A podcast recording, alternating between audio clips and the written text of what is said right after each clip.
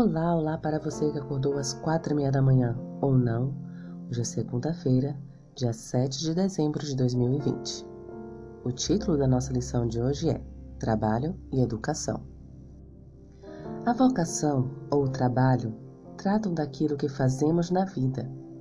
Mesmo as pessoas com os trabalhos mais intelectuais acabam de alguma forma realizando algum trabalho físico mesmo que isso signifique simplesmente pressionar as teclas do computador.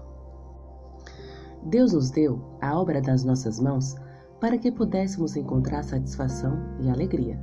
Veja Provérbios capítulo 10, versículo 4 e capítulo 12, versículo 14. Na psicologia, a autoeficácia descreve a crença de que toda pessoa tem a capacidade de realizar algo significativo na vida. Não aumentamos nossa eficácia repetindo as palavras eu acredito que posso. Eu acredito que posso. Precisamos também fazer alguma coisa. Só então aumentamos a nossa autoeficácia. Embora a obra das nossas mãos seja uma bênção de Deus para nós, veja Salmos capítulo 90, versículo 17, e possibilite que vivamos de maneira significativa, o plano supremo de Deus é que, a obra das nossas mãos abençoe os outros. Paulo declarou que devemos trabalhar fazendo algo útil com nossas mãos, para que possamos ter algo a compartilhar com os outros. Veja Efésios capítulo 4, versículo 28. Ele certamente viveu por este princípio.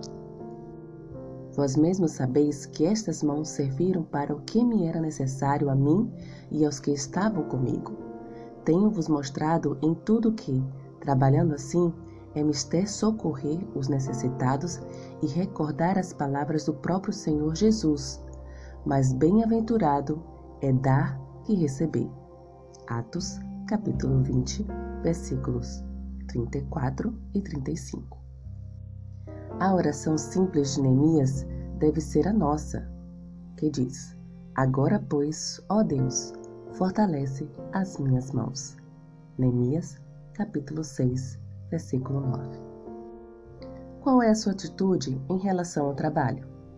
De que maneira você pode usar mais o seu trabalho para ser uma bênção para os outros? E com mais esta reflexão, finalizo a lição de hoje. Que o Senhor te abençoe. Um bom dia.